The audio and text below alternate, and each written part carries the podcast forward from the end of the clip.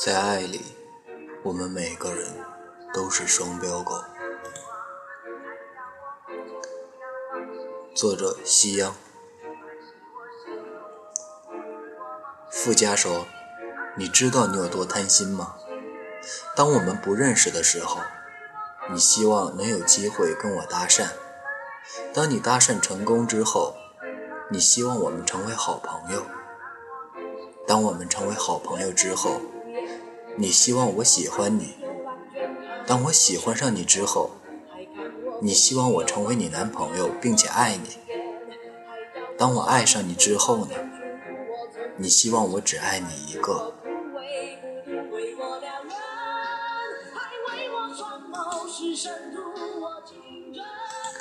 我从来没见过像富家这样的男人，永远骂骂咧咧，永远理直气壮。上一秒明艳动人，下一秒暗黑颓唐。变天有雷声提示，他变脸全凭运气。我们在一个工作会议上认识。认识不到十天，他突然发微信叫我去他家，而且是半夜一点多。他住的地方在偏远的郊区，楼道里的灯坏了，其昏暗程度比台风来临前更甚。我好不容易爬上七楼，楼梯正对面有一扇虚掩着的门，我正踌躇着要不要进去，下一刹那，门被拉开。一把长枪隔着不到五米的距离对准了我的眉心。富家穿着人字拖，在他家客厅中央阴阳怪气的手舞足蹈。欢迎来到人体器官贩卖中心。那会儿我还不知道富家生来就是这么野的性子，小心翼翼地跟着他往卧室里去。卧室里的音响放着《爱在罗马》的一首曲子。是 E.P. Pasada 的《Amanda Mia Amara Mio》，曲子太有辨识度，但他还是有些洋洋得意地问我：“听过这首歌吗？”我快速地说出那句令我印象深刻且极具讽刺意味的电影台词：“人们往往对生活不满，这无关乎他是个富有的名人，还是个默默无闻的穷人，但是这两者间。”还是成为富有的名人要好得多。他语气轻佻，记性还挺不错。临了又补充一句：“这是我毕业大戏时候用的背景音乐。”傅家是个八零后，也就是说，他的毕业大戏已经距离现在过去好多年了。我猜想他是个怀旧的人。寒暄不到十分钟，我们进入主题。他叫我去他家给他编段子，这是比起举枪迎接我更令我惊讶的事。他说新接的项目有一个选手，节目组设计的形象是风趣加逗逼，所以要给他写好多原创的段子。你半夜叫一个出版社编辑来你家编段子，我的老本行可不是这个。你叫我写写文案还能凑合，他回答的理直气壮。我老本行也不是这个呀，我可是一个演员。我看着他凹好的造型，干瞪眼。你们公司那么多女同事，又是做综艺节目的，你叫他们不是效率高得多？他们都是正常人，不敢来我家的。我也是一个正常人，你不是。你跟我一样是个诗人。后来我才知道，富家眼里所谓的诗人，就是一个不具备正常逻辑的人。他们总会干一些旁人无法理解的事。在富家眼里，我也是一个神经病。在我们互加微信好友之后，他翻遍我的朋友圈，看完了我写的所有闲散文字和现代诗，并笃定我跟他一样。是一个非正常人，他把见字如面践行的太彻底、太深入了，通过文字便认定我们气息相近。我向来不喜欢这种没来由的认同感，但我竟也被动接受了。事实是在此之前，我也翻遍了他的朋友圈，我甚至连他八年前写的博客都看完了。之所以他半大半夜叫我过去，我敢去，我想，我也是通过文字对这个人产生了一种认同感。在我去他家以前，我和他是完全没有交情的。那我那晚我们没有写出多少段子。倒是聊了不少跟工作无关的话题。他说他从演员变成了真人秀编剧。他说他的梦想其实是出一本诗集。后来我们频繁的在一起相处，喝酒吃夜宵，彻夜长谈。每次我们相处的时间都是半夜。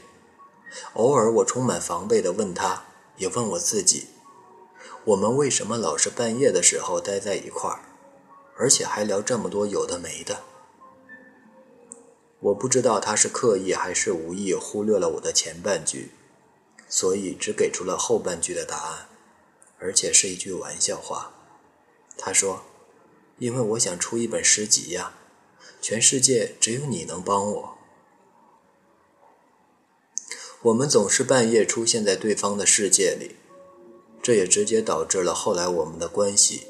的确是像深不可测的黑夜一般，从未见过光。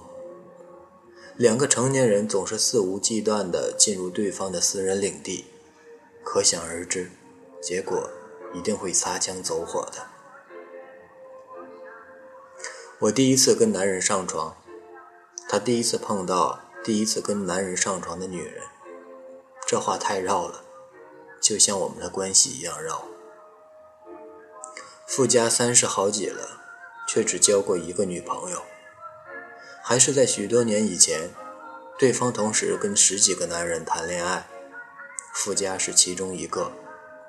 我清楚的知道他们相处的每一个细节。富家从不屑在这件事上撒谎。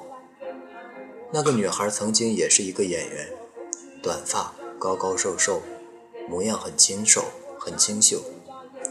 从前经常住在他家，但每次都只住一两天，接到一个电话就行色匆匆地走了。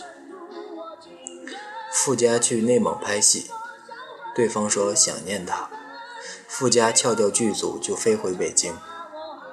那时候富家还是个群演，每月薪水不过三千块，借钱也要拿给对方花。一次去朋友家聚餐。富家拍了一张合影发微博秀恩爱，很快四五个男人私信找上门来，富家也就发现了他的秘密。富家挽留他，说只要你肯留在我的身边，你要同时爱几个人都行，我对你还不够好吗？对方不留余地，我不需要你对我好，你对我好有什么用？人都是贪得无厌的。你今天想要我留在你身边，明天是不是想让我为你做家务、生孩子？富家几乎是咬完咬牙切齿讲完这个故事的。他们后来再没联系过。但爱人留在身体里的印记，并不会轻易被时间消磨。我们每爱上一个人，都不过似有若无的。复刻上一个爱情观，比如富家从来不会想要确立我们之间的男女关系。比如他会问我：“你是不是其实也有好多个男朋友？”比如他还听陈粒的歌，陈粒的歌就是那个女孩推荐给他的。他一直关注着陈粒的动向。第一张专辑《如也》出来的时候。我送了他一张，他几乎每天都在听《易燃易爆炸》。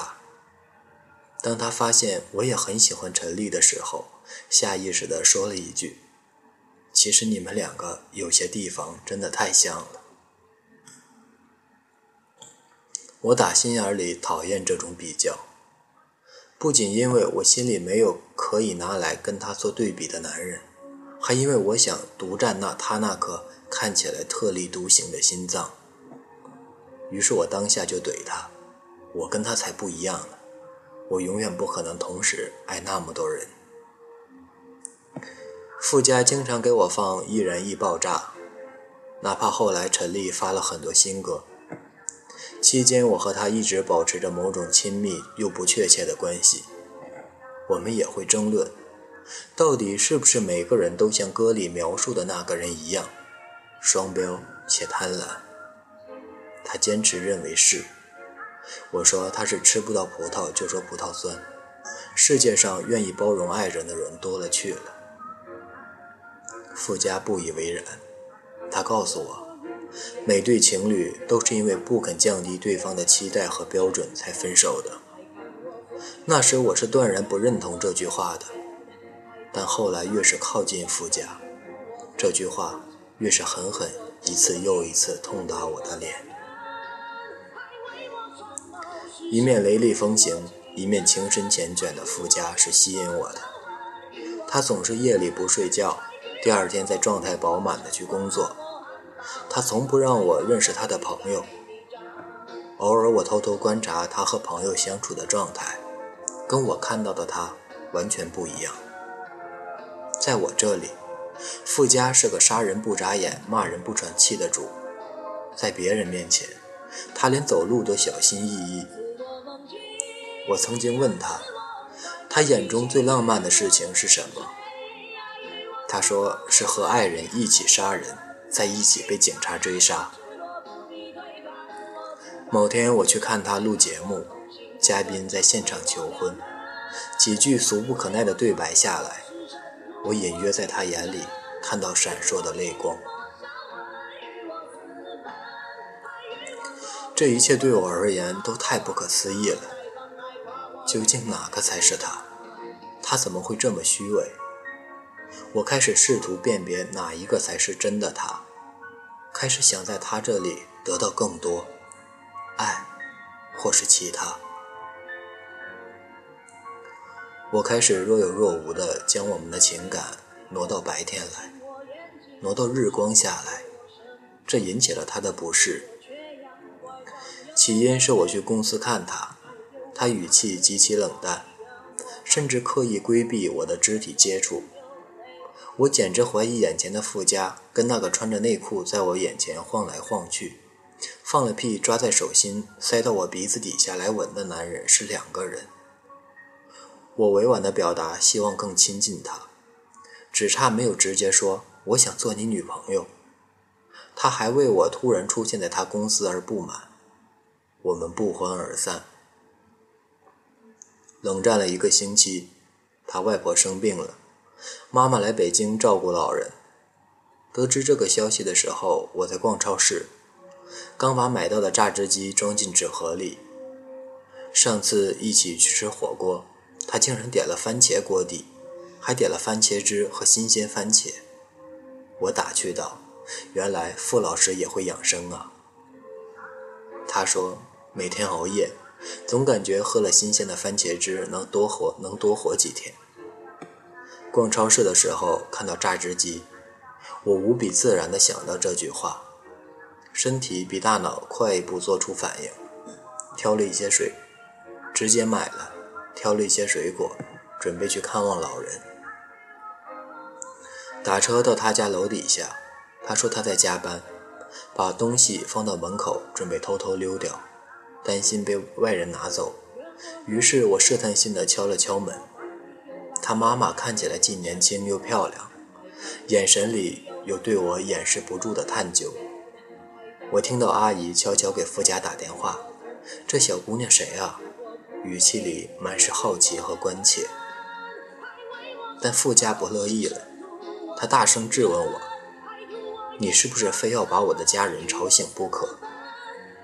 我觉得既委屈又好笑。我想对他好。但他居然拒绝我的靠近，我不明白世界上为什么会有这么奇怪的人。于是我气不打一处来，我以后再也不去你家了。最后，微信删除，电话拉黑。我内心暗示自己，我讨厌他，但宿醉的夜里还是想起他，想起他在我面前肆无忌惮的样子。仿佛世界在他面前毫无重量。每当我受不了富家神叨叨的时候，我都会想，当初我是不是就被他的这种神叨叨吸引了，才爱上他的？他抗拒亲密关系，我也并没有好到哪里去。同样，爱是一把如此实在的双刃剑。你喜欢外向，就得接受闹腾；你喜欢清纯，就得接受幼稚；你喜欢理性，就得接受算计；你喜欢勇敢，就得接受莽撞。有一天，对方既清纯又理性，你也要随时随着这种改变切换自如。过去我一直认为这是盲从。可谁叫你被这些特质而吸引呢？年轻人不就是要这样勇敢的去爱、去失去吗？不被规则束缚，痛苦、失去、爱才是年轻的力量。像那头恋爱中的犀牛，去领痛、去领悟心痛，再在死水微澜之后重振旗鼓。我又浩浩荡荡的上路了。过去我是太爱过、太过爱憎分明的人，一切认死理儿，能占理的部分绝不退让半分。爱与不爱之间有一条明确的界限。但什么是爱呢？天长地久的事，转瞬即逝的就不是吗？我太贪心了，既想当他的肉体伴侣。了解他从不示人的下半身，又想当他的精神伴侣，知晓他未曾开口的下半句。无法克服对爱情的贪念，永远都只能是易燃易爆炸里的双标狗。在爱里，我们每个人都是双标狗。你看，此刻我提着便当站在他家门口，他举着枪迎接我。像我们第一次见面那样。